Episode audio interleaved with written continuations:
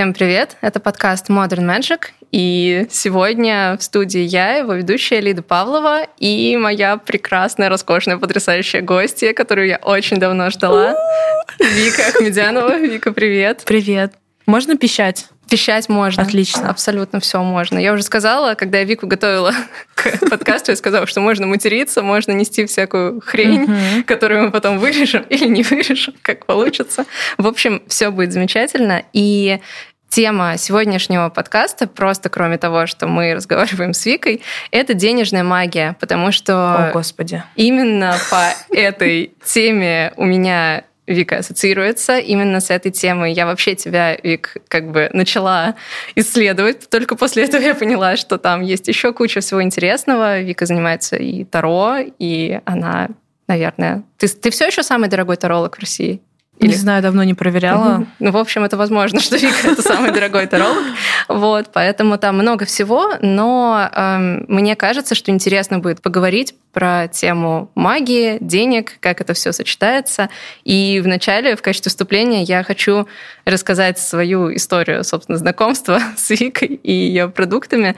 А, дело в том, что я увидела ее профиль, увидела, что у Вики есть мой оракул Modern Magic Oracle. Это, естественно, вызвало интерес, типа, ого, крупная блогерка с моим оракулом. Нарцисска внутри порадовалась такая, говорит, Да-да-да, типа, о, мой оракул, какие люди. И я купила у Вики денежные медитации, которые собственно, в любой момент можно было купить. Я это и сделала. До этого я считала, что любые направленные медитации — это херня. То есть прям Можно вот сделать так. вдох такой вот и, и взгляд укорящий или как это? Укорящий. Все, я испепелена. А, но я передумала потом, после твоих медитаций, собственно, я передумала, потому что, во-первых, мне в процессе было просто очень приятно. Когда я начала медитировать, я чувствовала такое сопротивление, что типа все, сейчас мне кто-то будет говорить, что делать в медитации. Я умею медитировать и без этого. Тут мне будет говорить, представьте то, представьте это, но я хочу попробовать. Вот такое было внутри. И меня так расслабил твой голос, и мне так просто стало приятно. Моя первая медитация была про то, как я купаюсь в денежной золотой реке. Это из Телеграма? Нет, это из пакета с денежными медитациями. А, я их не помню, их, наверное, Собственно, есть какой-то пакет. Да, у тебя был какой-то пакет из трех медитаций про деньги, и это был первое, что я купила, и там я прекрасно купалась в денежной золотой реке и э, манифестировала свое желание. И, в общем, все это было так приятно, и я просто получила офигенные эмоции. И мое первое ощущение было просто, ну, это просто приятно, окей, здорово, замечательно. Но потом, когда я продолжила медитировать, уже там через несколько дней, я медитировала по два раза в день, и через несколько дней у меня очень сильно начали приходить деньги. Да ладно. А, ну, ты же писала, да, мне точно. Да, да, это было очень э, даже странно. Причем я начала медитировать в такой период в жизни своей денежной, когда у меня было не очень много денег. То есть у моей компании на тот момент было 300 тысяч. Вот. И я такая, типа... И это была нормальная ситуация. Я не паниковала, не стрессовала в тот момент. Это была для меня... Теперь, если у меня останется 300 тысяч, я вот буду готовиться тоже переезжать жить в коробку. Ой, это моя любимая. Да, да, да. Но тогда я такая, типа, ну да, нормально, ну 300 тысяч, сегодня 300, вчера 200, там, завтра, может, дай бог, 400. Вот как-то я так примерно и жила. И причем я была тогда в каком-то даже небольшом путешествии, на каком-то отдыхе. То есть я все равно позволяла себе всякие классные штуки. В общем, все было в порядке. Но 300 тысяч. И потом в течение нескольких месяцев, это было в мае, а к концу лета у меня был миллион с лишним. Мы вместе уже с мая. Вот, да, мы вместе с Майей уже почти год, ну так. Я завидую людям, которые слушают мои денежные медитации, потому что я сама их слушать не могу. Я слышу все косяки голоса, тут так, тут так, и свои мне приходится делать по памяти. Да, представляю. Я тоже, когда записываю какие-то практики, вообще делаю какие-то практики для учениц, учеников, я сама не могу Главное, никогда не переслушивать. Да, да. Вот. Но подкаст я переслушиваю. Подкаст мне нравится. А еще голосовые в Телеграме, да, свои переслушивать. Отдельный вид удовольствия. Обязательно, особенно злобные, где я на кого-то ругаюсь. Я люблю поругаться в Телеграме, а потом переслушать, как я ругаюсь, чтобы почувствовать вот эта энергия. Так их, так их. Вот. Но я не часто это делаю. Итак, в общем, действительно, к концу лета уже был миллион. Потом я долго всячески тоже с помощью твоих медитаций про пробитие финансового потолка пробивала этот потолок в миллион. А, представляла себе такси класса комфорт плюс, как я пересаживаюсь из него в такси на бизнесе, и это сработало и буквально, ну, то есть я теперь катаюсь на бизнесе. О, я горжусь тобой. В плане потолка, то есть теперь у меня уже там 2-2,5 миллиона есть всегда. Вау, вот. вау! Да. Мы должны оформить тебя кейсом к следующему ИВБ. Да, без проблем. Вот стопудово. ИВБ — это курс э, «Изгнание внутреннего бомжа», курс от Вики, который я проходила вот осенью по-моему, был последний поток, да, Вик? Да. Угу. Я его проходила, он мне очень понравился. Это был чуть ли не единственный курс, на котором я реально старалась делать задания. Вот. Значит, мы с методологом хорошо поработали. Угу. Да, то есть я человек, который никогда, ну, такой, я не говорите, что мне делать, вот такой человек. Да, да, я понимаю, такая же. Вот, но тут я реально сидела и делала.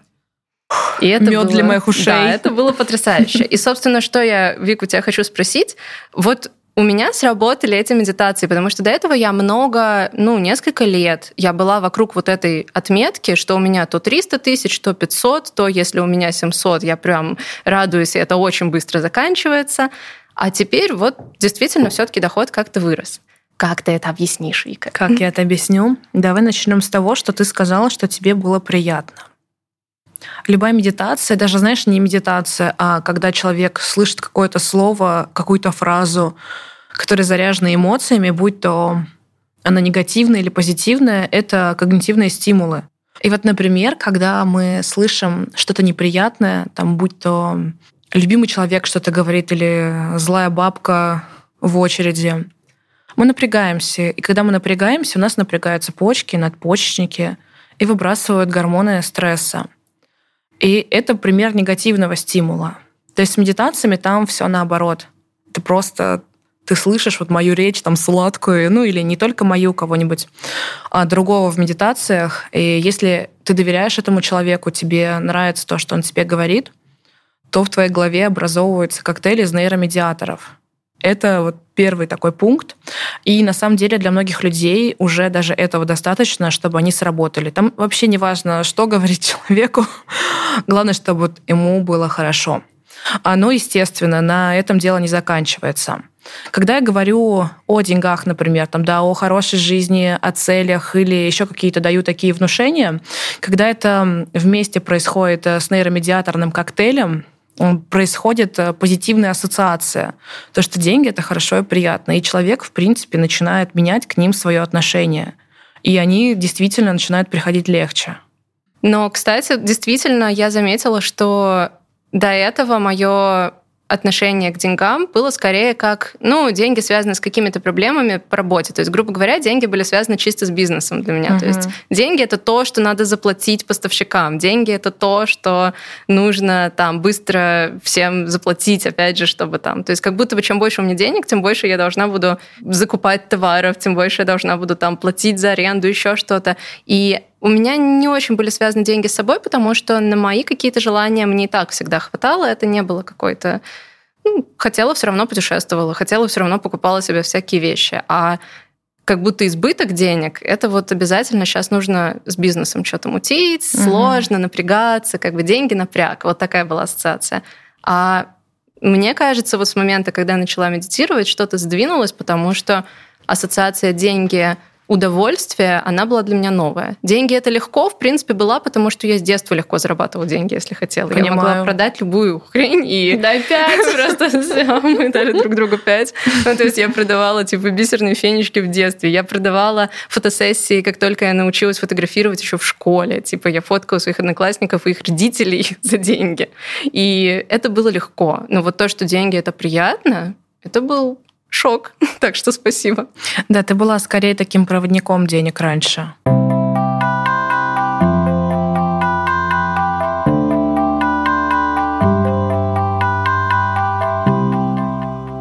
Мне, кстати, тоже деньги всегда доставались легко, и мне так казалось только. Мой первый бизнес был, я делала букеты из конфет, там гофра-бумага, Ферреро Роше внутрь. И мама мне оплачивала, где-то на один букет было 3 тысячи, а зарабатывала я с каждого две. Бизнес. Но для меня это были тоже легкие деньги. Зато крутой опыт, на самом деле. Да, мама до сих пор угорает. Но а ты этого я не считаю, знала, что да? это помогло. Ты не знала, что они 3000 стоили? Я знала, мы же вместе все это покупали. Просто, ну, моя логика была такая, мне же как бы дали эти деньги, я же свои не тратила, я зато заработала, значит, они мои. Логично. А что там инвестор не так посчитал? Это инвесторы вопросики должны быть. Да. Мне мама тоже, кстати, в детстве помогала с заработком. Мы продавали Avon. Причем именно я продавала Я тоже. Avon. Вау! Еще раз, дай пять. И Oriflame. Вот, Oriflame у меня, ну, мне просто сначала самого как-то зашел Avon, я начала продавать его, и, собственно, я его продавала с 12 лет до 20 или до 19, как-то вот так, очень долго. Это действительно был семейный бизнес, да? Семейный бизнес, реально, то есть реально мама мне помогала, но все деньги тоже шли мне. Кстати, с Эйвеном у меня тоже есть такая же история с мамой. Я была консультантом, я раздавала все эти каталоги. Да. И я все мечтала получить этот статус, там, я не помню, как они там назывались, какой-то бриллиантовый директор или в Oriflame было. Мама мне давала деньги на косметику, чтобы я у них ее покупала. Вау. А я зарабатывала проценты с этого. То есть я была тем еще бизнесменом в своем молодом возрасте, но все изменилось. Это точно. Наверное, надо дать, кстати, контекст какой-то. Вот, Вик, ты много зарабатываешь. Так. То есть тебя можно спрашивать, сколько ты зарабатываешь? Можно. Я сказала, вопросов в духе Собчак не будет. Я тоже но... сейчас подумала об этом. Да, не будут. Нет, просто мне хочется показать всем слушателям, что мы с Викой не голословно разговариваем там про деньги и так далее, что у меня вот хоть какие-то деньги, но все-таки есть. Вот я свой доход озвучила, а сейчас вы офигеете от Викиного дохода. Вик? 20. Миллионов Да. в месяц. Не в месяц в запуск. В запуск. А запуск у тебя раз... Примерно да, раз в примерно... два месяца. А, ну раз в два месяца. Да, но есть еще маленькие запуски там между запусками, Мгм. чтобы как бы на сумочку Шанель хватило, с них э, ну по 5 капает, иногда по 7. Мгм. Когда не хочу заморачиваться, не работаю, потому что есть капитал, в принципе, просто жить. Прикольно. Например, я отдыхала в прошлом году с января до июня. Мечта. Полгода. Просто. Потом я узнала, что у меня луна в Овне. И пришлось работать. И пришлось работать. И знаешь, э, самое это, что интересно, сил стало гораздо больше. А я за эти полгода отдыха, я так выгорела от того, что я путешествовала, жила там классную жизнь. Оказалось, мне просто надо было работать. Начать, чтобы я чувствовала себя в ресурсе. Мгм. И теперь у меня нет выходных, и я радуюсь жизни. Прикольно, прикольно. Да. Вот так вот у тебя луна в Овне, и ты можешь хорошо работать. Человек с луной в раке немножечко завидует. Но у меня Марс У меня солнце что в раке, поэтому я все понимаю. Если про денежную медитацию мы продолжим говорить. Ты как-то мне один раз сказала, что тебя захейтило магическое сообщество за то, что ты объясняешь все научно и рационально. Да, было такое. Вот я тоже такая сейчас все объяснила через когнитивные стимулы. В денежной медитации, когда я диктую определенный текст, человек себе его, там, будучи в определенном состоянии там, да, расслабленности, внушаемости, он его впитывает. И потом в жизни с помощью нашей прекрасной ретикулярной формации начинает это выискивать. А Если кто-то не знает, что такое ретикулярная формация, объяснять научным языком очень долго, потому что она очень много функций в нашем организме обеспечивает, но одна из таких функций — это избирательность внимания. То есть когда вы захотели купить какую-то машину, например, вы будете видеть ее везде. До этого вообще они мимо вас не ездили. Вот здесь то же самое и с э, темой денег, с медитациями. Делаем денежные медитации, видим, как деньги делаются вокруг. Что еще здесь? Денежная медитация — это еще работа с намерением, и намерение закручивает вокруг нас э, торсионные поля, и мы начинаем буквально вибрировать э, на частоте денег, э, где уже будут выстраиваться нужные нам событийность, и здесь самое главное — в нее пойти еще. И на все точки колеса года я делаю обряды, чтобы у моих учеников все было классно. Ого. То есть прям я круто. прошу за своих учеников. Ну, не только на точке колеса года. Я, по сути, могу, знаешь, и взять с ночи Мах Шиваратри. Мой муж ее празднует, хотя я вообще вот не про ведическую традицию, не про Восток. Но любые праздники, они мои праздники тоже. Поэтому обязательно всегда прошу за учеников. И еще иногда балуюсь тем, что провожу определенную энергию во время записи медитации. То есть ученик как бы ничего не знает, а я там такая уже с кем-нибудь договорилась и провела. Поэтому иногда ну, медитации работают действительно быстрее, чем медитации тех, кто так не делает. Блин, обожаю вот это, когда типа и психологией можно объяснить, и магией можно объяснить, и всем вместе, и как бы кто что возьмет себя, тот и возьмет. То есть если вам ближе ретикулярная формация, я выучил новое слово, я должна запомнить его, то здорово. Если ближе энергии или то, что Вика со всеми там договорилась, то это тоже очень-очень круто. Вика, а у тебя есть примеры, что тебе самой дают медитации? Вот ты сказала, что прям вот под свои записи ты не медитируешь, но в целом ты же практикуешь медитацию. Да. Я сейчас просто делаю немного другие практики. У меня это, например, скорее проживание каких-то символов. Сейчас я человек, который как бы очень на «вы» со славянской традицией, но с моим одним из проводников мы сейчас тренируем славянские символы. И причем она не рассказывает мне ни слова об этих символах, она мне просто его дает, я его три месяца практикую, а потом рассказываю ей, что за энергию этот символ проводит. То есть они у меня сейчас такие, там делаю также на арканы Таро, а делаю рунические медитации. Угу, круто. То есть такая немножко совсем другая история. Ну и много чего именно уже того, что все-таки именно уже в магии. Это сложно назвать медитацией. Угу. Супер. Но я бы рассказала тебе о том, как это помогало раньше, когда я делала прям активные именно давай, денежные. Давай, думаю, это интересно. В будет. начале пути, когда я только начала это делать, а, это был реально капец. Я сделала практику, и у меня там что-то через 15 минут приходила сумма. Ну, как максимум там проходило где-то 2-3 дня.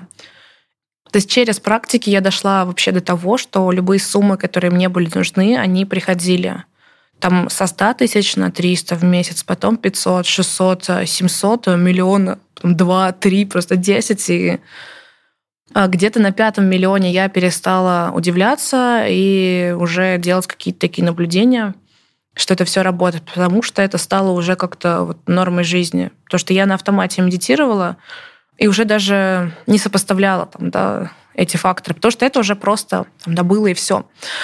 Самый, наверное, яркий результат от медитации в 2018 году в одной практике я была то ли в Германии, то ли во Франции. Где-то я была в Европе первый раз в жизни с доходом 400 тысяч. Съездить для меня в Европу, это оказался капец какой стресс, потому что все оказалось настолько дорого. И я прям помню это состояние, когда приходилось бронировать отели в абсолютной заднице города, потому что на другие просто не хватало денег. Есть в забегаловках. И вот как-то после одной такой забегаловки, по-моему, все-таки это был Берлин, мы с мужем медитировали, и смотрели образ будущего. У меня вообще ничего не получалось. То есть муж там уже отлетел в космос, а у меня тогда на тот момент не был развит особо визуальный канал. И я увидела образы вообще для меня непонятные. Я увидела Москва-Сити, я увидела черные машины, я увидела дорогую одежду, я увидела острова, какие-то тусовки, какую-то музыку. Ничего просто не поняла. Открываю глаза, обсуждаю с мужем, муж увидел то же самое. Мы такие сидим. А что это такое произошло? А, непонятно. И через полгода я оказалась в Москве, а еще через год исполнилось вообще все, что было в этой медитации. Это был шок, потому что мы жили в Казани, мы не планировали переезжать в Москву. Москва у меня ассоциировалась с большим стрессом, что Тут очень все дорого, тут большие расстояния, потому что в Казани добраться из точки А в точку Б это 20 минут, это уже долго. То есть казанские люди еще как бы сомневаются, вот выходить мне из дома или нет, вот 20 минут мне ехать. И были цели тогда купить квартиру в Казани, купить э, там машину, ну какие-то такие они были обычные. Но потом, я помню, проезжала мимо дома, вот, по-моему, беговая, там какой-то есть высокий-высокий дом, я еду а, на заднем сиденье черного Майбаха и понимаю, что вот эту именно картинку я видела, и даже вот этот дом из окна. Вау. Да, Офигенно. я охренела, если честно, от жизни. А после этого уже все начало работать и без медитации, потому что уже наработалась, а, наработалась определенная сила сознания, и я сейчас просто что-то хочу, и оно приходит. Угу. Все. Да. Блиновская стайл. Вообще. Но без шуток, серьезно. Сейчас не, не всегда не требуется. Я их скорее сейчас делаю такие практики иногда для личного спокойствия. Например, я всегда делаю денежные медитации на запуске. Я заставляю делать команду.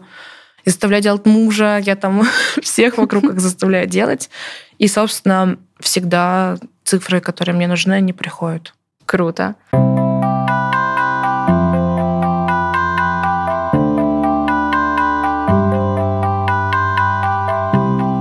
Но смотри, есть такой стереотип, что вот делать денежные медитации — это сидеть на жопе, ничего не делать. Я даже видела недавно, уже не помню где, к сожалению, какой-то комментарий или какую-то кому-то предъяву, что ну вот я не медитирую, а работаю. Вот прям такое противопоставление. Наверняка ты слышала до хера таких э, претензий. Вот как ты их прокомментируешь? То есть это действительно так, что либо ты медитируешь, либо работаешь? Я предполагаю, что нет. Мне кажется, ты работаешь дофига. Ну, не могу сказать, что дофига. Я скорее работаю эффективно. Угу. Работаешь не сутками, а головой. Ну, во-первых, мы все разные. И кому-то действительно достаточно сделать медитацию, и придет какой-то внезапный финансовый подгон через мужа, через э, любовника, через мужа и любовника одновременно – у кого-то это какие-то премии, кому-то дарят подарки. Вот не мой вариант, знаешь. у меня это не совсем так работает. Хотя у меня за всю мою жизнь было несколько поступлений на карту, причем таких крупных, которые никто не востребовал обратно, и я так как бы и не поняла. Я помню, мне один раз пришло после медитации где-то в течение двух часов 115 тысяч, я думаю, так, стоп, у меня нет услуг за 115 тысяч. Ну, тогда не было, сейчас-то есть уже и за 300. Вот остальным людям, например, мне, я думаю, тебе тоже, важно быть внимательным к возможностям, которые появляются после денежных практик. Потому что люди, у которых не работают денежные практики, они просто действительно, как вот эта вот первая категория людей, сидят и ждут. А важно-то наблюдать, то есть что пришло, где ты можешь это взять где ты можешь проявить себя, чтобы деньги пришли. Ну да, мне кажется, у меня действительно это очень так работает. Я прям направляла свое внимание на какие-то штуки. Да. Я начала медитировать, и в течение нескольких дней я поняла, что моя мысль, которая еще тогда, на тот момент, тысячу лет назад возникла, что я больше не хочу вести курсы никогда, она прошла. И я такая спрашиваю у своего молодого человека, говорю, слушай, почему мне курс сделать? И он такой предлагает совершенно неожиданную тему, которую, про которую я вообще ничего не вела. Типа у меня блог про магию, про Таро, он такой, типа, сделай про искусство, про то, как ты картинки делаешь. Типа, это же всем интересно. Я такая, чё, про искусство? Ты чё? Я же, типа, этим не зарабатываю. Я же, типа, это хобби. Он такой, ну, сделай, сделай. И я взяла, сделала, и я запустила абсолютно без подготовки. Я заболела на весь прогрев. Вот у меня был по расписанию прогрев, который я сама делала, без продюсеров, вообще просто на коленке, на маленькую аудиторию. Я заболела ковидом, и я лежала, я ничего не прогревала толком. Иногда там с температурой что-то выходило. И я заработала 600 тысяч на этом запуске. Ты вообще красава. На охватах, типа, у меня на тот момент были охваты типа тысяча, потому что никому было неинтересно смотреть, как ничего не происходит, и я иногда с ковидом что-то продаю. И все равно, типа, 600 тысяч. Мне было интересно смотреть. Я же была свидетелем этого запуска. Угу. И вообще твои сторис мне прям понравились, когда я на тебя тоже подписалась прям нормально и начала смотреть. После того, как ты на меня подписалась. Это, знаешь, мой нарцисс во мне такой мы не будем подписываться на нее, она не подписана. Но стоило себе сделать этот шаг, и я прям залипла, реально. Mm-hmm. Ну и кто еще просто додумается читать сказки? Да, своим да. подписчикам кто? Я просто такая, почему бы и нет. В общем, реально вот с того момента я такая поняла, что о, я, кажется, и курсы уже хочу делать снова, и все хорошо вроде. Да. Все как-то полностью пересмотрела какие-то вещи абсолютно. То есть реально голова начала потихоньку пересобираться и перестраиваться, и это можно объяснять, типа, и магией, и энергией, как угодно, можно объяснять тем, что я просто начала не отворачиваться от темы того, что я могу как-то заработать. Ура! Это прикольно. Аллилуйя! Да, да. А я же тоже хотела закрывать свой денежный курс в прошлом году. Хорошо, что не закрыла, иначе да, я не попала да, на ты него. успела. Потому что в какой-то момент я поняла, что надоело объяснять дважды два, и как раз я сделала марафон своих денежных медитаций. Ну, я делаю свои не под голос, а я их воспроизвожу как бы в своей голове, прохожусь по определенным стадиям. Я делала их 60 дней, апрель, май, и после этого я поняла, что да, я должна дать это миру, какого хера? я не могу этого перестать делать. И закрывать я его больше не хочу. Просто я туда сейчас интегрировала больше вещей, которые мне интересны. А все, что мне уже не интересно объяснять, оно уходит в предобучение. Все. Mm-hmm. Это как бы очень, ну, с моей стороны удобно. И то есть те, кто приходит с нуля, они тоже разберутся. Да, суперская схема. Отлично получилось.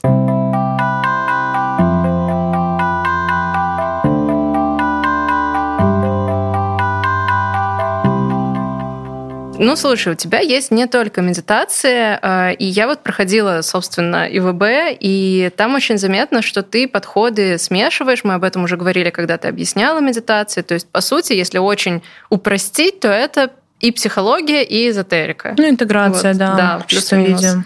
Да, и э, почему, на твой взгляд, это вообще стоит делать? То есть, может быть, было бы там проще или там выгоднее пойти через чисто психологию и пробовала ли ты это? Или наоборот, уже забить на все вот эти штуки и такие, просто радостно Колдуем. уходим, да, уходим в эзотерику. Как, и как ты находишь эту пропорцию, в которой тебе комфортны эти штуки? Вот, кстати, если взять мой архетипический портрет, у меня там есть позиция, это сверх-я, сверхвозможность. У меня там стоит аркан умеренность. Угу. Мне кажется, он дает нам ответ, что везде есть поиск этого золотого сечения, золотой середины. И я даже не только в работе, сколько себе помню, я всегда все миксовала. Почему я это делаю? Все-таки да закидают меня камнями эзотерики. Я считаю, что хоть эзотерика, психология во многом говорят об одном, у них разные задачи. Например, у человека нервный тик, или он держит челюсть в напряжении, или кусает губу. У меня даже такие товарищи в окружении были, то есть такие клиенты, и они ходили к эзотерикам.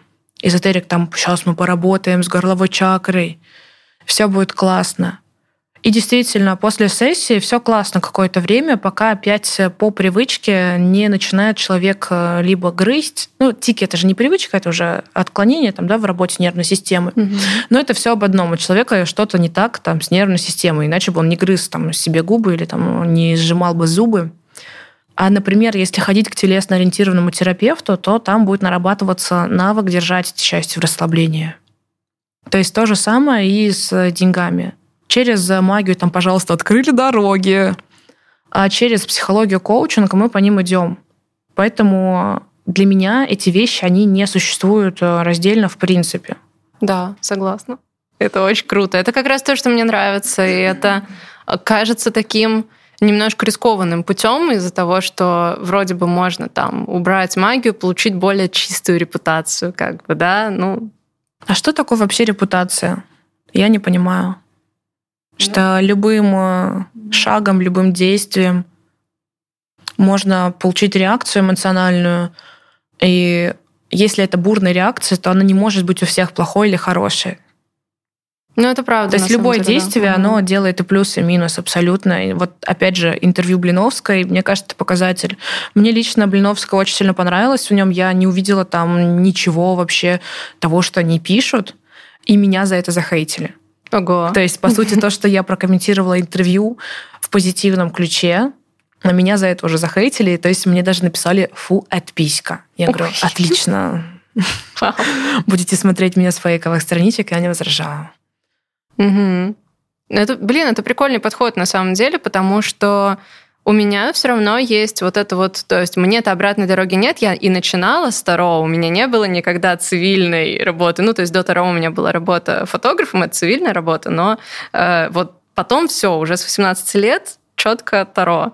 И все равно все время было вот это ощущение, что типа, блин, а ведь если бы я там, я не знаю, психологией занималась, наверное, проще бы было, да? Но это чисто ощущение, потому что я никогда не пробовала. Ну да, может, просто на самом деле не так много примеров э, эзотериков, у которых там 2-3 миллиона подписчиков, психологи такие есть. Да. Но да. я один раз видела женщину, у нее там в шапке профиль написано там шаманка, маг, чародей, ну все как мы любим, в кавычках.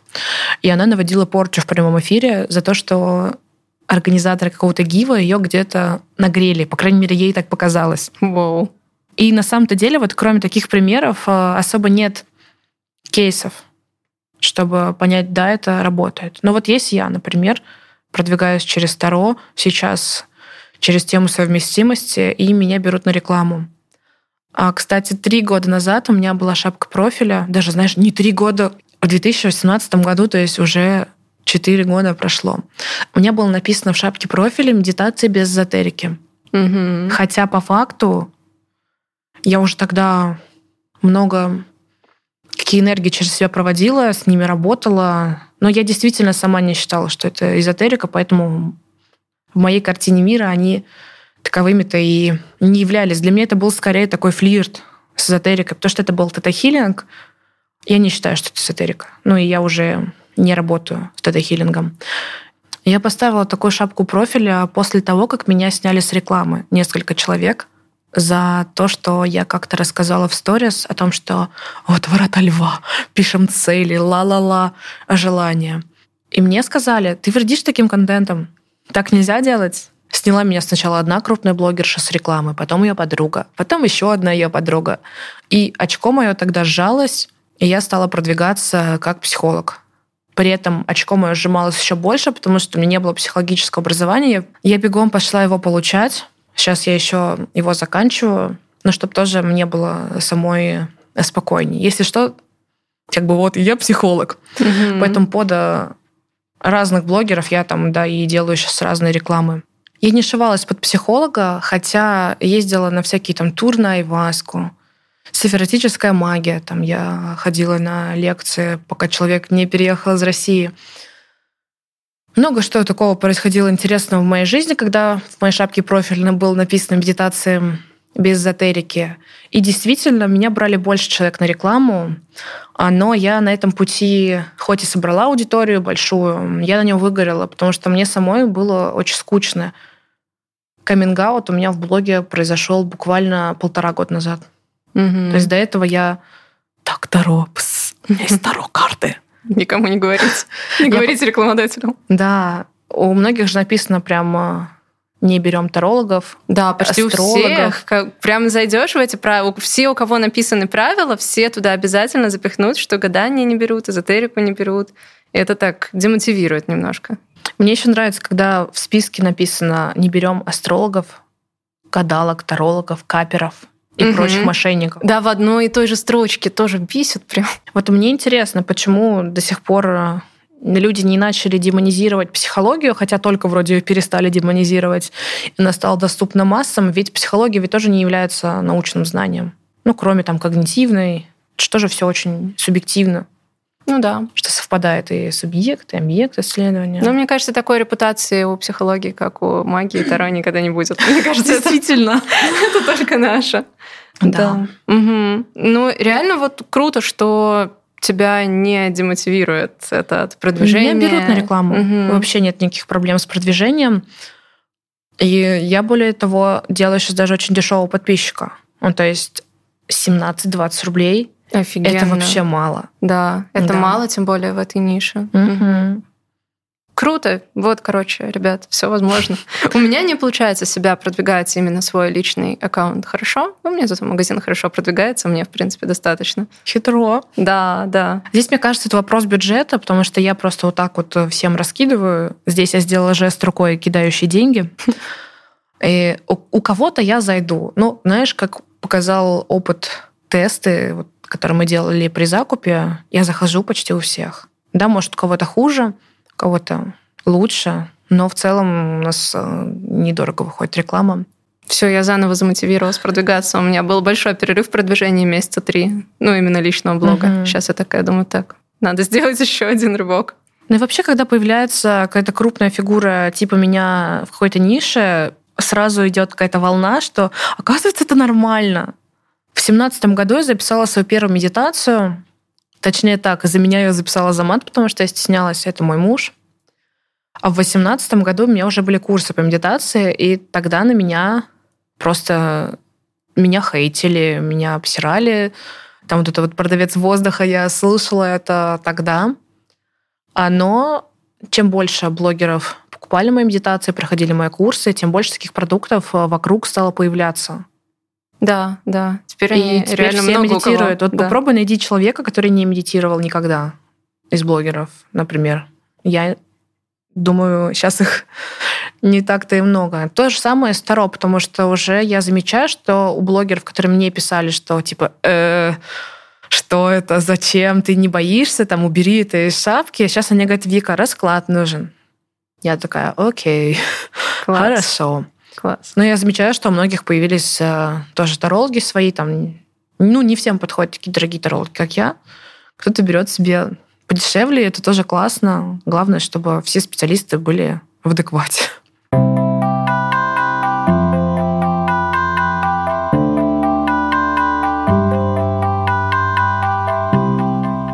Про медитации поговорили, про Таро понятно. И интересно, что есть еще. Вот ты упоминала про магию, ты упоминала про то, что всякие символы из разных, в том числе культур и традиций изучаешь и вообще изучаешь разные традиции.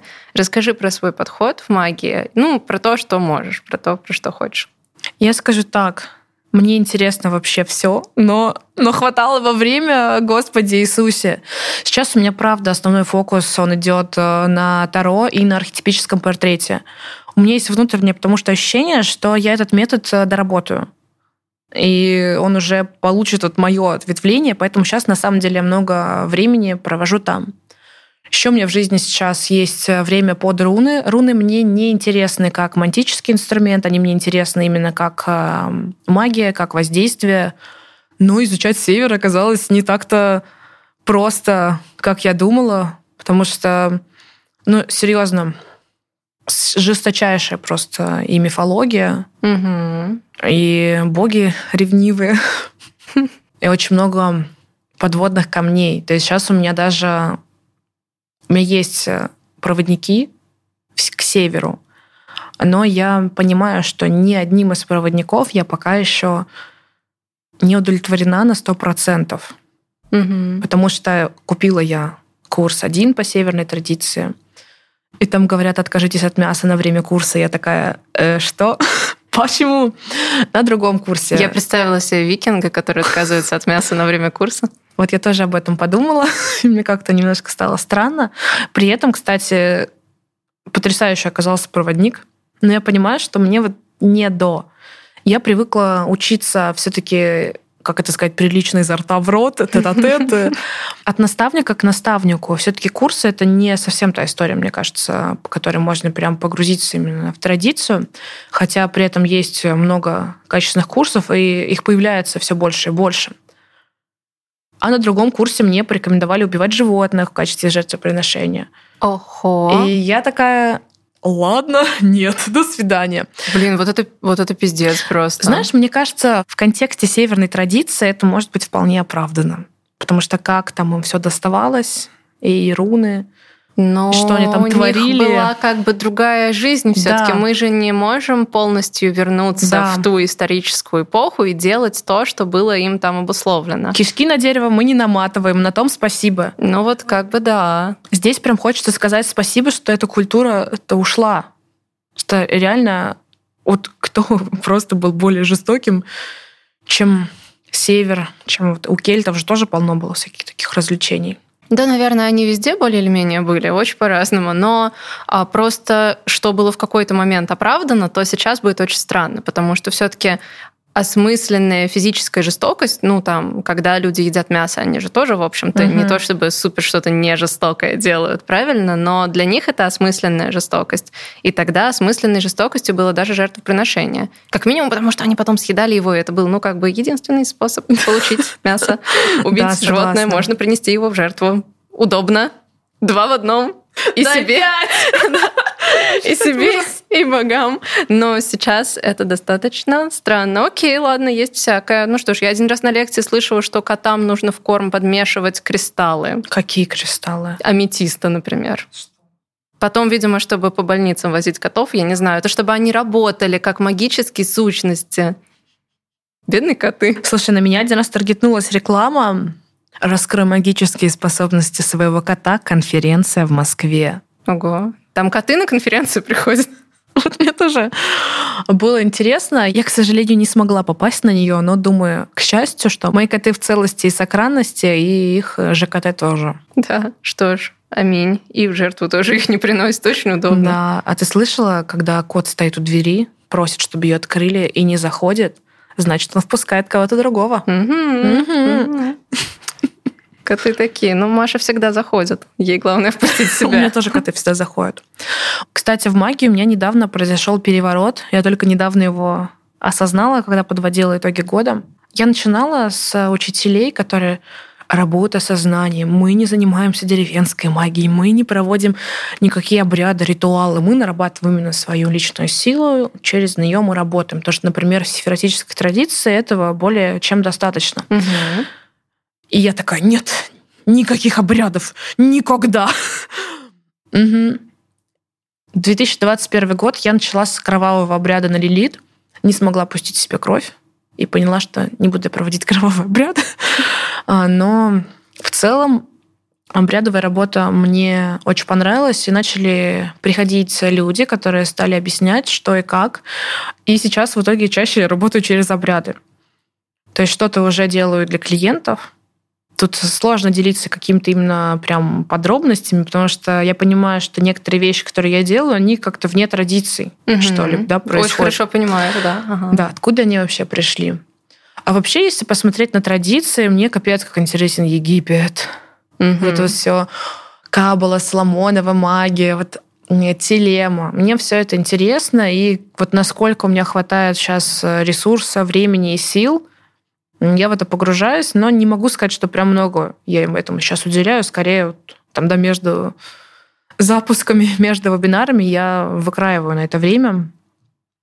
Потянуло меня вообще, в принципе, на Таро Тота. Я поняла, что Таро Тота это тоже все-таки мне он более ресурсный, как магический инструмент, потому что с ними очень хорошо так работать. Греки интересный, капец. Еще бы. Греки вообще Интересна астрология, но не буду ее изучать, потому что сойду с ума. Я ее изучаю поверхностно, но чтобы понимать какие-то да. модели. Я также, абсолютно. Я понимаю, что это такая глубокая штуковина, и моя память, которая ориентирована на хорошее запоминание концепций и очень плохое запоминание конкретики, она просто взорвется да. этой истории. То есть второе это потрясающе. То есть ты понимаешь концепцию, ты просто богиня с астрологией, концепция концепцией, а что вот эта фитюлька вот с этой фитюлькой вместе? А, все. Ну, по сути, архетипический портрет это то же самое, что и строить натальную карту. Угу. Там же тоже миллиард этих вариаций. Но когда ты понимаешь арканы, это кажется очень простым. Угу. Ну вот этот весь астрологический символизм. Поэтому у меня муж астролог, он учится сейчас, и пусть вот он и учится. Удобно. Да. При этом мне интересна астромагия. То есть почему бы и да. Расскажи про астромагию. Что рассказать? А я даже не очень понимаю, что ну, Вот смотри, есть, например, магия арканов. Угу. Да, у нас аркан это некие там, да, архетипы воздействия, там, да. Да, которым мы можем проводить изменения. Угу. С планетами то же самое. То есть планета это тоже архетип. Например, mm-hmm. Меркурий это вот все. Кстати, он сейчас ретроградный и вновь. Меркурий это замышление, там, да, за какую-то хитрость, там что-то как-то выгодно подать, продать. То есть, ну и все вот это вот гермесовая история. Угу. И воздействие, то есть такое же абсолютно, только через архетипы планет. Прикольно. Типа тысячу лет во всем этом живешь, а я вот именно с этого ракурса никогда не рассматривала астрологию как инструмент воздействия, как магический инструмент, как архетип. Ну, то есть, нет, естественно, я понимала, что астрология архетипична. Угу. Есть вот... даже направление астропсихология, угу. которое преподается в Юнгианском универе. Прикольно. Ну да, вот что с этим что-то прям делать Но юнгианцы такие скучные, поэтому я не могу их слушать. Прошу прощения всех юнгианцев, которые сейчас, сейчас Я сама юнгианец, алло. Я учусь на юнгианской психологии, и я думаю, все, кто слушает, все подтвердят, что обучение юнгианству – это действительно очень скучно. Ну и как бы, знаешь, Юнга читать тоже не особо весело. Ну да. Ну захватывающе, но да. Да. Но я, знаешь, я никогда не, не читала книги по пять месяцев. Зато угу. Юнга можно читать и год. Конечно. Угу. Да. Особенно угу. если не замечать, как переходить с одной книги на да. другую, то можно читать, в принципе, бесконечно. На первом курсе, когда я поступала, нам дали прочитать книги две, что ли, на год или три. Я еще удивилась, а что так мало? Я тут их читаю там по полдня за книгом. Я поняла, почему и о чем, и что это так работает действительно. Вот астромагия тоже очень интересна, но не хватает меня пока на нее. Думаю, моей витальности даже просто еще сейчас на одно направление не хватит. Я все-таки склонна именно к такому, что вот сначала я где-то прям укреплюсь, Мгм. и когда у меня появится свободного побольше времени, я могу пойти и в другую традицию. Я пыталась как бы быть везде, ни хера из этого не получилось. Но при этом и четкая приверженность одной какой-то традиции это тоже не твоя тема. Нет, ну, как есть некоторые прям фанатичные такие. Ты не можешь одновременно вот и туда, и туда. Типа, ты должна выбирать. Вот есть же такие мнения. Но это тоже не твоя история. Не моя история, что многие эгрегоры действительно можно совмещать, если понимать как. Мгм. Некоторые же в обморок падают, что я дружу с религиозными эгрегорами, Мгм. а я с ними дружу. Да. Я вообще изучаю религию, чтобы спорить с религиозными фанатами. Круто. Я просто изучаю религию, потому что мне дико интересно. Это же очень интересно. Мне недавно завязался в директе просто потрясающий диалог. Мне пишет девушка, классическое сообщение. А вы знаете, а вы знаете, что колдовство, магия — это все от сатаны, который не желает людям доброго. Он желает только все злое. И ты такая, нет, я не знала, расскажи больше. Вау. Нет, я ответила ей. Но как насчет того, что сатана отвечает за деньги? Я предлагаю вам от них отказаться. Она говорит, нет, он не отвечает за деньги. Я вас не принуждаю менять мнение, но на всякий случай покайтесь, а то сдохнете. Ну, я утрирую, естественно, сообщение, она не так писала, я не могу сказать, что это прям какой-то отшибленный там, да, подписчик, это более был менее нормальный диалог. Я сказала, смысл э, мне с вами вести дискуссию нет, потому что мы немного говорим с разных уровней. На что я получила еще просто более прекрасный ответ. Я не помню дословно, но краткий смысл был такой, что сейчас сатана везде, он там всех соблазняет, а, всех манит, конфетки там показывает, а будет так, как в райском саду. То есть вас всех изгонят рано или поздно. Я говорю, окей, но ведь если мы говорим на вашем языке и говорим про райский сад, змеем-искусителем был не сатана, а змеем-искусителем была Лилит. И я рассказываю ей о том, что вот райский сад — это вообще-то метафора детства, это там, да, инфантильность, то, что Бог — это там правило, родитель, там, да, Ева — это там бессознательное, кто там еще был-то? А, Адам. Адам да это ладно, вот-. Адам это скорее сознание. И они нарушили Божий завет не потому, что их э, поманила конфетка, а потому что, чтобы повзрослеть, нужно нарушить родительские правила. Об этом э, был-то и миф о сотворении мира. И, собственно, это миф. Она не ожидала такого ответа, естественно. Начала говорить, что не было женщин, кроме Евы. Я говорю, окей. Я говорю, Лид такая сейчас просто. Как это меня не было? В смысле? Я промотала мой диалог с ней пораньше. Оказывается, мы с ней уже спорили, спорили за религию, а, за все-все-все. Такого ответа она не ожидала и отправила мне видео с явной пропагандной, то есть религиозной. Там какой-то был, видимо, ну, мулла или около того, где было написано «Откровение бывшего колдуна о магии». Ну, то есть видно, что видео — это пропаганда. И я посоветовала ей прочитать Гермеса Трисмегиста, изумрудную скрижаль, чтобы вообще понять, откуда идут ноги той религии всех.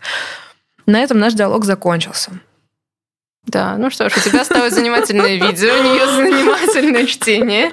Я ей больше завидую в этом плане. Гермес Трисмегист будет поинтереснее, чем откровение бывшего колдуна. Да. Да, с религией вообще очень интересно. Это ты еще не начала про то, что миф об изгнании из райского сада — это отголоски неолитической революции, что люди перешли к другому типу Капец. труда, и поэтому грустили по собирательству и так далее.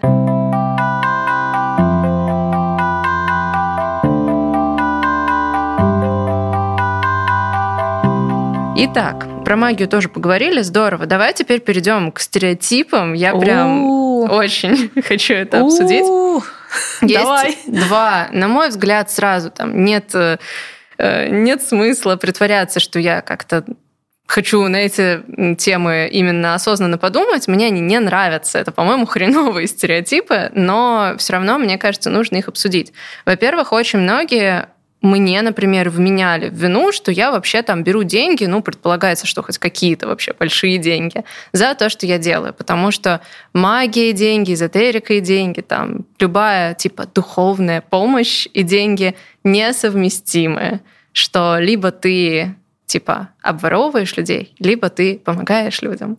Почему-то в других сферах это не работает. Я тоже да? сейчас подумала о стоматологах, которые уж столько людей обворовали, знаешь. Ох, мои зубы за 400 тысяч да. просто такие сейчас. Да, да, они Мои ужасные. тоже передают привет. Да, вот действительно, что ты скажешь про то, что, ну, как, может быть, ты предложишь подумать над этим стереотипом? Ну, кроме очевидной параллели, что вот есть другие профессии, в которых почему-то это не работает. Я бы начала снова с того, что мы все разные. И кому-то действительно нельзя брать деньги за свою работу. Я недавно изучала историю, по-моему, Матрона Московская, у которой есть храм, которая была целителем. Мне очень нравится, она исцеляла людей, при этом она была не магом, а была религиозным, там, да, этим святым. В чем разница? Вопрос. Я ее не вижу, да, так же, как и между церковными обрядами и ведьминскими, что угу. там, что там обряд.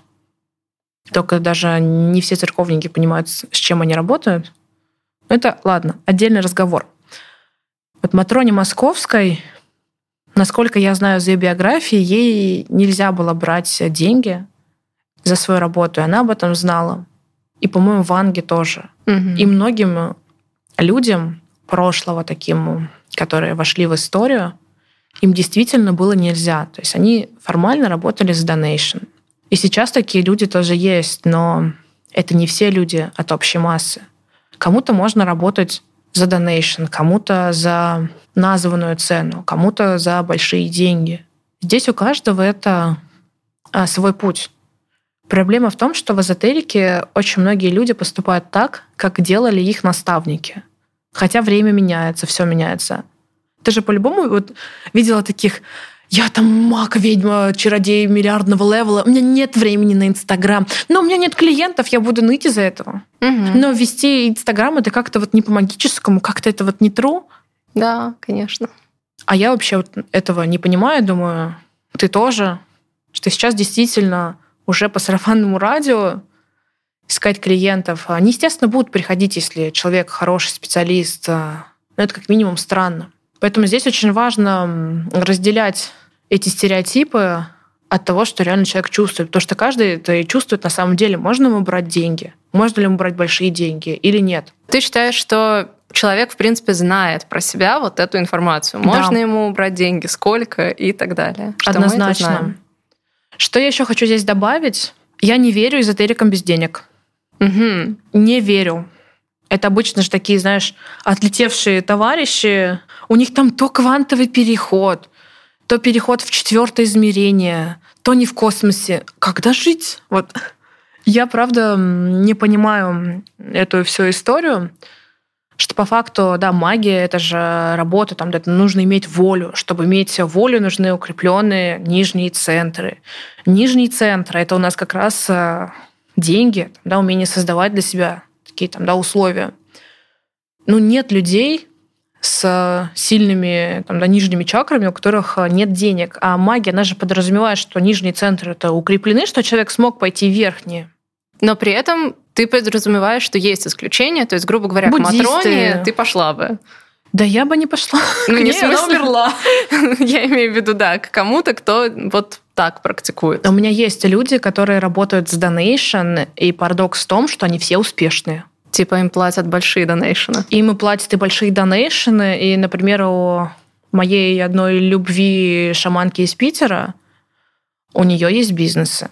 Угу. То есть это вообще не ее основной доход. Угу. Круто, и да. действительно многих магов, шаманов, которых я встречала, которые работают с Donation, у них есть какая-то профессия, есть вот это. И то есть у них э, две жизни. У кого-то одна, но у кого-то две. Вот я допускаю, например, что человек отказался от денег, когда у него их дохера. Mm-hmm. Потому что он понял, ну, тут как бы мы все посмотрели, все впечатления получили.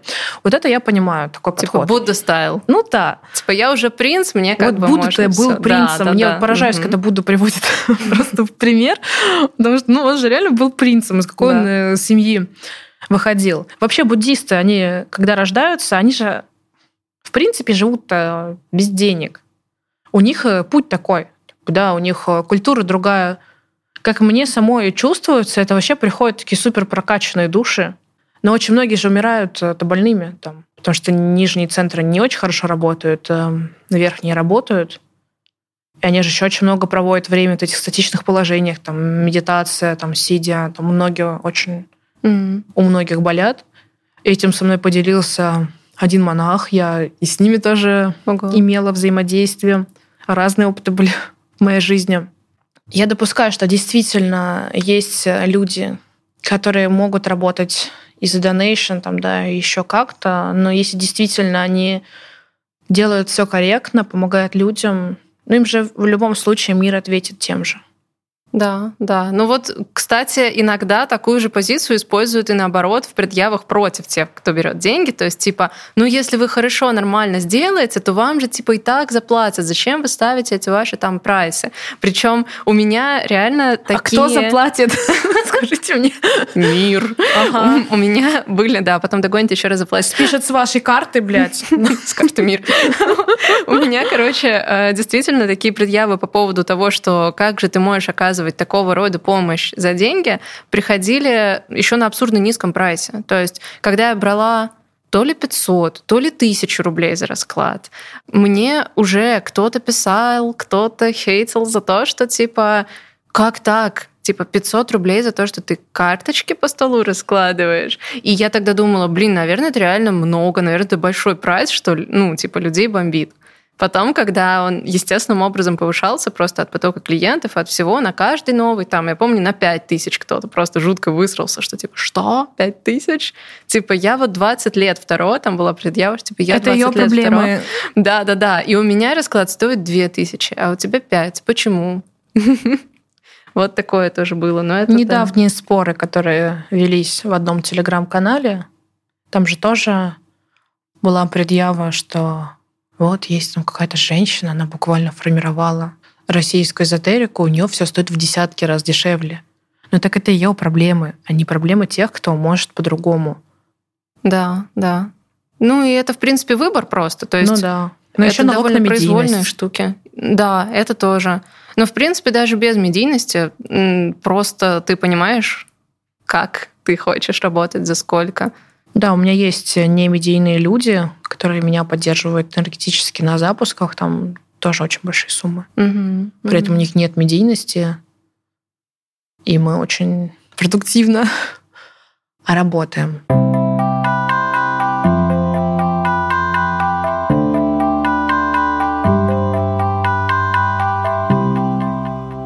Так, ну смотри, есть еще стереотип про то, что практики практикам рознь. В принципе, с этим утверждением на этом уровне особо не поспоришь, потому что, ну, действительно, где-то тебе скажут принести в жертву животное, а где-то еще что-нибудь такое, окей. Но как насчет мнения, что есть вот прям светлые практики, духовность, а есть темные? Причем к темной энергии на этом этапе это относят мы, Таро. Это я, это ты. Да, да. К темной энергии относят Таро. То есть, ну, вот реально я там прям несколько раз такое было, что я подавалась на рекламу к какой-то духовной женщине, и она говорила мне, ну, к разным духовным женщинам, и они говорили мне типа, ой, нет, я с темными энергиями, вот у вас Таро, я вот с ними не работаю. У меня вот там ангельские проводники, это как бы не то. А я так думала, что все, она про магию, значит, она меня точно возьмет. Но нет, нет, как бы оказывается, не все так просто. И вот есть темное, а есть светлое. Что думаешь? На второй ведь тоже есть ангелы. Да. Она не зна... Но она так и не узнает об этом никогда. Потому что побоится взять в руки колоду Таро. Вот здесь я буду брать паузы, возвращаться в ресурсное состояние, что вопрос э, действительно сложный, чтобы на него сходу ответить. Кстати, вчера у меня был урок, меня обучает синпрактик, и мы говорили с ней о жертвоприношениях. Угу. И она сказала такую точку зрения, что если это там не человек, например, а какой-то типа курица, или ты понимаешь, зачем это ок. Я задумалась, что это действительно в некоторых случаях может быть ок. У меня в недавнем времени вообще появилась подруга, которая, например, режет головы петухам, ну, для снятия порч, для очищения. Oh. Я очень к этому так отношусь настороженно. То есть сама бы я вряд ли смогла это сделать. Ну, я, кстати, хочу проговорить свою позицию здесь тоже по этому вопросу, что в идеале для меня не вредить никаким живым существам. Это моя позиция. Я знаю, что не все с ней согласны. То есть я вообще за веганство полное. Но у меня, например, сейчас не получается его придерживаться. То есть я иногда там ем мясо, например, и мне кажется, что человек, который ест мясо, не может, он как бы не имеет права говорить другим людям, что они там не могут делать жертвоприношения и все такое. Можно истерить, можно говорить, о, мне не нравится, но как бы внутреннее право ты будешь иметь тогда, когда будешь веганом. Всё. Согласна, согласна. Я не веган, я очень люблю мясо. Поэтому к жертвоприношениям я отношусь так. А я сама их не делаю, и вряд ли когда-то это будет происходить в моей жизни. Хотя, знаешь, когда я так говорю, что Вселенная такая, вызов принят. Мы тебя услышали, но думаю, что действительно это не мой путь так делать. Ну, с этой темной, условно темной штукой разобрались. Да. Что я об этом думаю? Очень многие практики, которые считают себя светлыми, они ведь на самом-то деле условно светлые. То есть они не пошли в свою тень, не проработали ее, открестились от нее, прикрыли, и как будто бы все, мы нормальные. Мгм. Есть какая-то пафосная цитата «Настоящий свет рождается во тьме». Мгм. Людям, которые не проработали на свою тень, я не могу даже доверять. Мне кажется, слишком а, какими-то правильными, слащавыми. И оно какое-то напускное бывает. Согласна. То есть мое Мгм. мнение такое, что светлые практики при близком общении, когда ты их родственник или друг, они это в жизни так, как- вообще какой-то кошмар могут творить. Хотя у них там ангелотерапия, там, я не знаю, советы ангелов. Ну и все вот такое. Я еще заметила, что вот все, что такое западное, ну, темное. А Восток это все светлое. Кали такая сейчас. Ага. В смысле? Да даже те же индусы, ночь Маха Шаваратри, ночь Шивы, которая в марте, мгм. традиционно а в эту ночь делали жертвоприношения. И я знаю, что некоторых делают до сих пор. Мгм. Ну и тантра, собственно, тоже, та еще светлая магия. Ну, то есть это тоже стереотип, да, про то, что Вопросиков все, что произошло очень много. с Запада, да, оно темнее. Это тоже вряд ли так. Может быть, просто с Запада больше, что ли, сохранилось того, о чем можно говорить. Ну, например, демонология как целиком область. Ничего не имею против демонологии, я тоже кстати. ничего Крутая, не имею против. интереснейшая Вообще, штука. Мне вообще. муж не разрешает. Кому что не разрешает муж? Ну, простите. Вики демонологию. Да, муж не разрешает.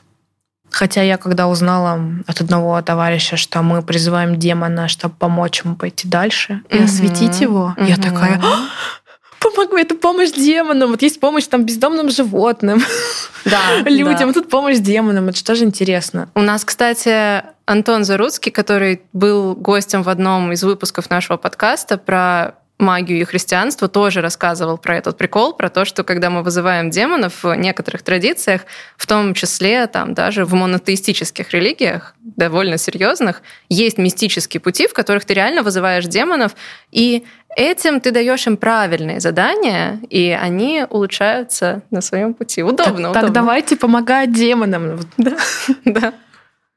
По сути, я работала с Лилит. А Лилит это же просто королева демонов. Воистину. И было очень классно, например, Мгм. работать с Лилит. Да, я не пустила себе кровь, но от этого ничего хуже работать не стало. Для себя я тогда поняла, что пускать или не пускать кровь это только мой выбор. Если не хочу, я ее не буду пускать. Можно же по-другому Мгм. да, дать Мгм. жертву. Он сделай хорошее дело, пожалуйста. Да. Если нас слушают э, светлые люди, если вы дослушали до этого момента, многих я, наверное, сейчас удивлю. Ну, Лида-то уж нет, Лида все знает. А те, кого условно называют темными, они ведь работают э, не только вот с этими там порча, приворот, присушка, там, не знаю, морок, а с чистками, с защитами, со снятием негативных воздействий. Ну как может, я не знаю, там высокодуховный, высоковибрационный человек снять порчу? Как? Типа он, э, ты имеешь в виду, что он просто как бы не войдет с ней в контакт, они на разных частотах? Нет вообще навыка такого, угу. нет на это компетенции. Хотя есть то вот мнение, что свет, он сильнее. Да что вы говорите? Мне кажется, важная штука, что просто люди реально настолько разные, что для кого-то какие-то практики супер естественные, а другие вообще не подходят. То есть я уверена, mm-hmm. что где-то есть люди, которые такие реально супер на высоких вибрациях, им там абсолютно окей, они типа тусят с ангелами full time просто, им классно. Просто мне кажется, что там не будет снобизма. А вот что мне очень не нравится вот в этом подходе, вот что фу, у вас таро, темная энергия, вот это вот все, это именно снобизм. Это то, как будто бы мы не просто видим, а вот это что-то одно, а это совсем другое. А мы как будто бы ранжируем. Вот. И опять же, я не считаю Таро темной штукой. Я тоже. Вообще. Но это почему-то распространенный стереотип. Это религиозный по... налет, вот как Может. по мне. Мне подписчицы часто спрашивают, типа, ой, Лида, скажи, Таро это темная энергия. Вот прямо именно в такой формулировке, именно вот темная энергия. Это такое ощущение, что где-то вот где-то, где-то выдавали. Где-то раздают да, где-то выдавали методичку угу. про то, что Таро это темная энергия, и теперь люди. А Таро это эгрегор, который откачивает энергию, тебе пишут? Меньше, меньше. А мне пишут вот больше. Mm. Вот mm. моим раздавали такую методичку. Надо их обменять, что ли? Да. Вот, потому что я уже устала всем рассказывать про ну, эти Мне кажется, это однозначно религиозный налет, что религия не отрицают. Да, это... Наверное. Религия же отрицает не Таро, а отрицает предсказания. Но религия так и не узнает, что Таро — это не только предсказания. Например, я минимально работаю с предсказательной практикой. Иногда, конечно, подруги приходят, ну давай. Но в основном я занимаюсь анализом там, да, каких-то ситуаций, как там к чему-то прийти, что, что делать. Да, и про- бы... прогностикой, но не угу. предсказанием будущего. Потому что ну смысл какой? Согласна. Мы сами его создаем. Зачем себе сужать? Если в сознаниях масс отделить а, реальную работу с Таро, которую делают тарологи, а не гадалки, то ситуация начнет меняться. Беру на себя это обязательство. Придется выпустить самый большой курс по Таро. Класс. Это будет очень здорово. Да. Но я, кстати, не сказала бы, что религия именно против только предсказаний. Мне кажется, они, в принципе, поддерживают монополию на магию, да. что довольно логично. Поэтому как бы ничего нельзя вне их традиции. Я угу. даже не виню, особенно потому, что ну, это залог э, сохранности да. и цельности религии. Иначе Грегор у нас как бы как бы да, им так надо. Не одобрит. Вот. Так что тут все окей, конечно, но потом люди, которые приходят и спрашивают, что это ты с темной штукой работаешь, угу. это боль немножко. Ну, хотя если покопаться в любой религии, везде есть мистические ветки. Да. А и про есть православие, и шаманизм, угу. и как шаманизм перерос в православие, как богов там переименовали, это же все. Угу. Ну да, такие штуки были везде более или менее, где приходила одна из мировых религий, там интегрировались вещи. Не угу. самый авторитетный источник знаний, но недавно мне в Пинтересте попалась картинка, где были прям таблица сравнения, какой был бог, каким он святым сейчас называется в православной церкви. Угу, угу. Поэтому я дружу со всеми, и я могу ей работать на церковных свечах тоже. Да, да. И вообще да. мне норм. Но недавно я узнала, что церковные свечи это переплавленные. Другие мне поплохело. После этого я, наверное, В смысле, что они покупать. собирают вот эти вот свечи, которые не догорели, угу. переплавляют их и заново, да? Ты знала? Догадывалась. я не спрашивала, но когда я видела, как э, эти бабушки в церквях задувают свечи. Которые только их. что зажглась. Да, которую я только что поставила и только отошла и перестала караулить свою свечу, бабушка подошла радостно. Опасно, ее, опасно. Я и слежу туда. за свечами в церкви, чтобы они догорели. Да, да. Ну, я всегда предполагала, что, возможно, они потом идут на переработку. Ну, да. Для меня это был вообще разрыв сердечка. Вот так вот жертвы, жертвы, шим на храм, а потом... Да. Восточная культура, ведическая, конечно, тоже вообще отрицают все это. Все. Типа магия. Да. Угу. Хотя Шива там такого творил. Угу. Кали как бы, алло! Да, безусловно. Кали и Лилит — это вообще один и тот же архетип. Угу. Это бесконечное поле. А для обсуждений еще раз повторюсь, не доверяю людям, которые прям относят к себя к таким светлым-светлым, что часто за этим скрывается очень много говна, которое просто не, не показывают.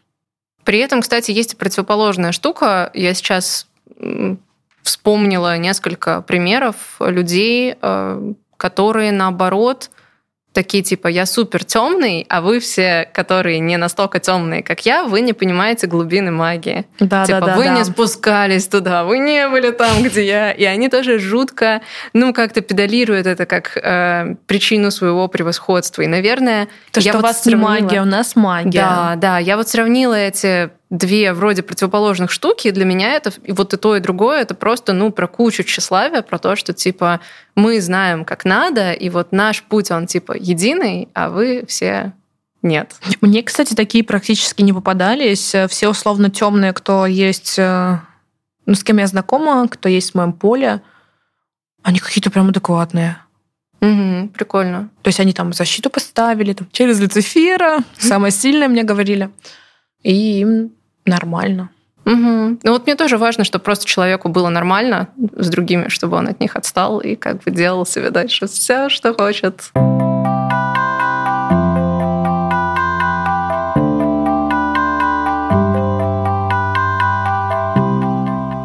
И, наконец, эм, ты все-таки у меня ассоциируешься в первую очередь с денежными практиками, потому что это было мое знакомство с твоими денежными медитациями, и через них э, с тобой.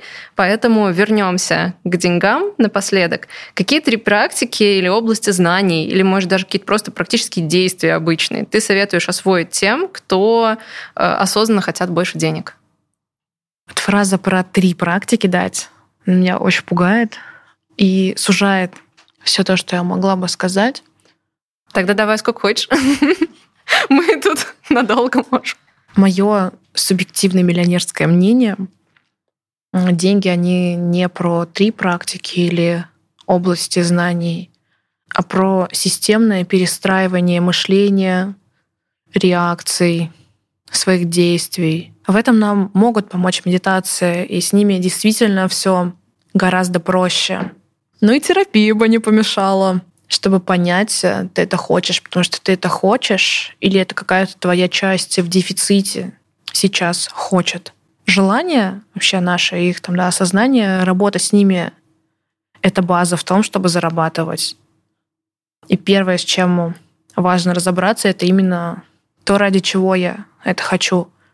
Я делала расклад на деньги для человечества в 2022 году. И мне явно показали тренд, что деньги непонятно для чего, или деньги для своих каких-то травмированных частей, они не будут идти. Поэтому важно разобраться именно с чем, что я хочу. Следующее — это область э, своей экспертности, естественно.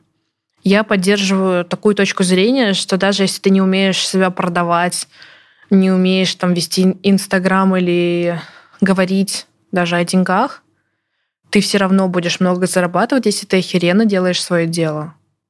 То есть Мгм. углубляться в своей сфере, естественно.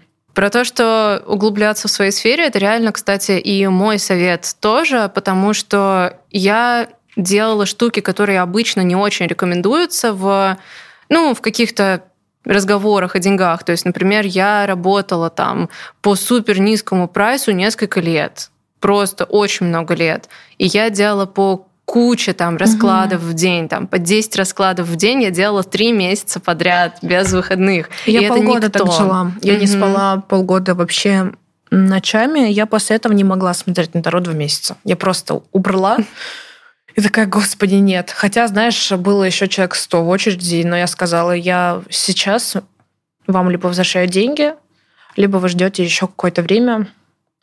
И все приняли мои условия, буквально было два возврата. Мгм. Тем более мои расклады это было как биткоин. Ты купил за 10 тысяч, а потом он стал стоить 200, 300 и так далее.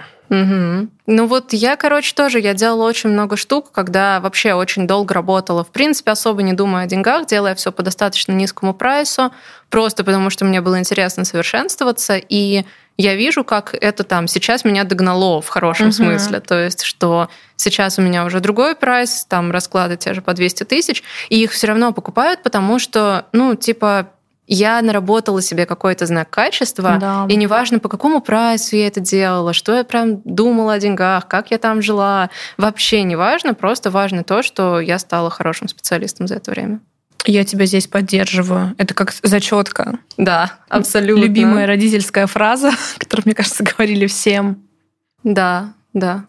Кстати, прикольный момент, что именно в день записи этого подкаста, который вот тоже связан с деньгами и со всем таким, меня позвали в Андерзин взять у меня, ну, что-то типа интервью или комментария для раздела финансовые правила или финансовая грамотность, что-то такое. Финансовые меня правила, позовут когда-нибудь. Вот. Причем я еще так посмеялась, у меня такие себе очень специфические финансовые правила. Я делаю тоже кучу штук, которые не рекомендуется делать. То есть я, например, не разделяю свои деньги и деньги компании. У меня только есть личная небольшая нычка, но она реально небольшая. Я туда докладываю буквально там по 70 тысяч в месяц. Вот. И а так все, я это моя компания. Никто такого не рекомендует. Я говорю, что пипец просто. Я разделяю. Вот. Но я начала угу. это делать год назад. А для меня сейчас вот комфортно. Вот на моем уровне, на количестве денег, там, на количестве сотрудников и на всем, для меня это нормально. Угу. Вот. Поэтому я расскажу Вандерзину свои очень всратые правила финансовых, я... финансовых правил правила финансовых правил. Я тоже хочу в СМИ, поэтому СМИ, если вы вдруг слушаете этот подкаст, я готова. Да, зовите Вику обязательно. Да. Мы вот позвали, не пожалели. Мы с тобой начинали с того, что мы будем говорить про денежную магию. Про денежную магию мы вообще не поговорили. Есть ощущение, что кто-то ожидал такой рекомендации из тех, кто будет слушать этот подкаст, что я там скажу, и вот такой вот обряд на деньги. Но мое мнение такое, что чтобы делать обряды на деньги, нужно сначала наработать и определенную силу, и поработать со своим родом, чтобы там, да, иметь такую поддержку. Что очень многие люди, которые ради денег лезут не в денежные там практики какие-то, да, такие более земные, если можно так сказать, а именно в магию, получают потери, получают откаты, потому что есть э, неадекватное отношение к магии, что это якобы легко, это все, это чит-код. А на деле это наоборот. Ты поработал там, да, с какими-то силами. И силы, если решат, что сначала у тебя нужно забрать, чтобы потом дать, так оно и будет. И действительно, я думаю, у тебя тоже такое было? Или не было? Тебя не было? Скорее не было. Да? Ты знаешь, скорее не было. Или если и было, то это воспринималось так угу. естественно. Меня вообще, когда спрашивают про то, там, про откаты, обратки и все такое, я говорю, что мое искусство и мой подход в том, чтобы их не замечать. Потому что если ты не отделяешь обратку от события в жизни, то ты относишься к нему без пиетета нахрен, а как к событию в жизни. Берешь, решаешь, а это и есть то, как их надо проходить и как их надо принимать. На мой взгляд, это так. Согласна. У меня, кстати, тоже так. А, но я отслеживала прям тоже конкретную связь по клиентам, и особенно от уровня дохода клиентов. И я поняла реально, что денежная магия — это, наверное, последнее, то, к чему нужно обращаться. То есть mm-hmm. сначала ты там с головой своей поработал, там медитации поделал, уверен, что ты крутой эксперт, да, уверен, что ты можешь эм, себя продавать. И вот после этого, если тебе уже интересна магия как э, сфера познания, есть реально ресурс в нее погружаться, мозг и ответственность, тогда да но тоже внутри этого процесса может быть очень много уроков, и они часть процесса. Ну да. Они нормальные. А то угу. в директе мне пишут, посоветуй обряд на деньги. Да, я, кстати, много видела в попсовой такой совсем, в попсовом сегменте обрядов на деньги достаточно смешных. А у некоторых они тоже работают, естественно, типа погрей на сковородочке пятихатку, и, значит, а, придут, придут деньги. Да. Кошелек на зарядку поставь, в общем, что-то вот такие вещи. Мешочек с деньгами на Луну. Вот. Э, э, это еще чуть более уровень повыше, ты чувствуешь, там хотя бы Луна присутствует, мешочек. В общем, нет, это еще получше. А вот эти вот совсем бытовые штуковинки, где мы там э, греем деньги на сковородке, вот это вот вызывает у меня улыбку, хотя при этом я знаю, что у людей оно работает, и на каком-то уровне это ну, тоже фокусирует внимание человека. Вот согласна, Это согласна, такое событие да. экстраординарное, которое он проводит. Это вот как магия того, почему, типа, ты там э, высовываешь защетку и призываешь халяву, или там кидаешь трусы на люстру. И это же тоже немножечко работает, иначе бы Да. оно не выжило. Это работает, потому что ты совершаешь настолько Ретикулярная странное- формация. Вот она. Да, ты совершаешь настолько странное действие, что оно как бы тебя фиксирует на цели, ради которой ты его совершал. И также работают, мне кажется, все вот эти вот супер простые денежные ритуалы. Да. А те, которые посложнее и поосмысленнее, там просто еще реально ну, глубокое содержание уже накладывается и тоже работает. Еще знаешь, откаты они почему бывают после такого? У человека же, по сути, будут вскрываться его неэффективные программы, чтобы он мог делать деньги легче. Они как раз бывают через эти определенные ситуации. Я своим клиентам дала на курсе обряд, но я дала его, вот прошел месяц курса, второй, третий, месяц после курса, и когда уже процессы, большая часть легли, я дала такой вот безопасный, с кучей всяких там откупов. Это которые на Йоль все делали? Да. Или- Ага. Да. Я, есть, я не делала, но с, э, ну потому что делала кучу своих штук тоже, но с интересом наблюдала ну, за там была такая подготовка, просто Мгм. все чуть Я видела, ты там прям посла всех, прям очень подробно все объясняла, очень-очень. М, Да. Вот. Поэтому советов по денежной магии не будет. Сорян. Хотя- денежной магии идите ко мне на курс Modern Witch, покупайте там библиотеку знаний с первого потока, и там будет прекрасный раздел про денежную магию, экологичный, без э, опасных штук Мгм. и без совсем вот этой вот попсы уровня «призываем халяву». Вот. При этом у меня есть э, желание сделать вторую ступень на ФБ как раз денежной магии. О, Да, Потому что у меня очень много уже есть и своих обрядов. Круто. Мне нравится это сейчас мое маленькое лицемерие, сама делает там через день. А вам советовать не советую. Но здесь вопрос э, реально готовности к таким процессам. То есть сначала мышление. Мгм. сначала мышление, опоры в жизни нормальные, экспертность, все дела. Yes. и готовность, и понимание, зачем тебе вообще все это нужно. Да-да-да. Супер. Ну, в принципе, я бы вообще к любой магии это приложила, Согласна. что если ты делаешь это с каким-то неправильным, странноватым посылом, и у тебя в психике творятся странные вещи при этом, то может реально случиться странно. При том, что я вообще не пугаю, я не говорю, что магия это опасно. Для меня магия это реально достаточно безопасная штука, но при этом я могу себе представить, что будет, если, если мозги на бекрень при этом процессе. Но если человек еще вложит э, в это что-то не очень хорошее, то так оно и будет. И если есть внутри ассоциация, что его за это накажут, что это опасно, что это все грех, тоже, ну, Да, получай, пожалуйста. Это самое ебаное вообще. То есть, когда меня спрашивают, э, что «Ой, а как практиковать второй магию, чтобы тебя не наказали, чтобы у тебя ничего не взяли?» Мне вот кажется, что пока человек не уберет из себя вот эти штуки, ну, собственно, как? Действительно, как? А я начинала так, и у меня были потрясения В смысле, ты начинала с очень большим страхом. с очень большим страхом? Ого. Меня же никто не спрашивал, заниматься магией или нет. Оно само пришло.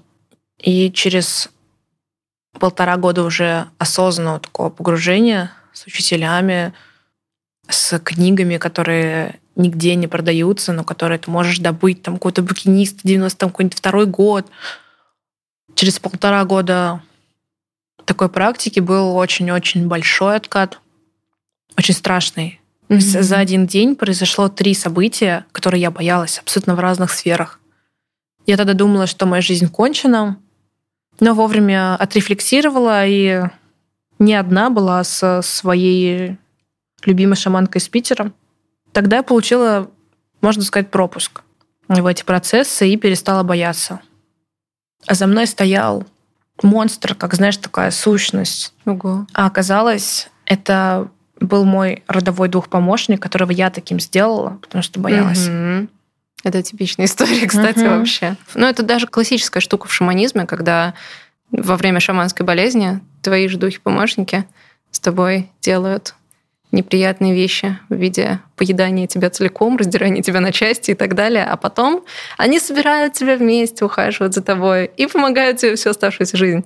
Блин, весело, конечно. Да, да. Так, ну ладно, мы на самом деле реально даже ушли прям очень куда-то далеко, но это очень интересно. Мне кажется, это надо оставить. Да, это очень однозначно. круто.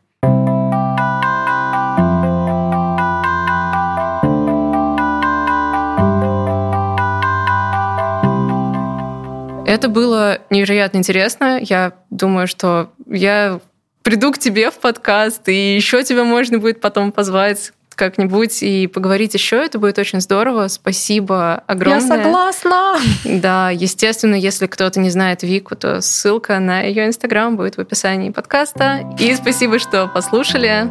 Всего хорошего. До следующих выпусков. Пока.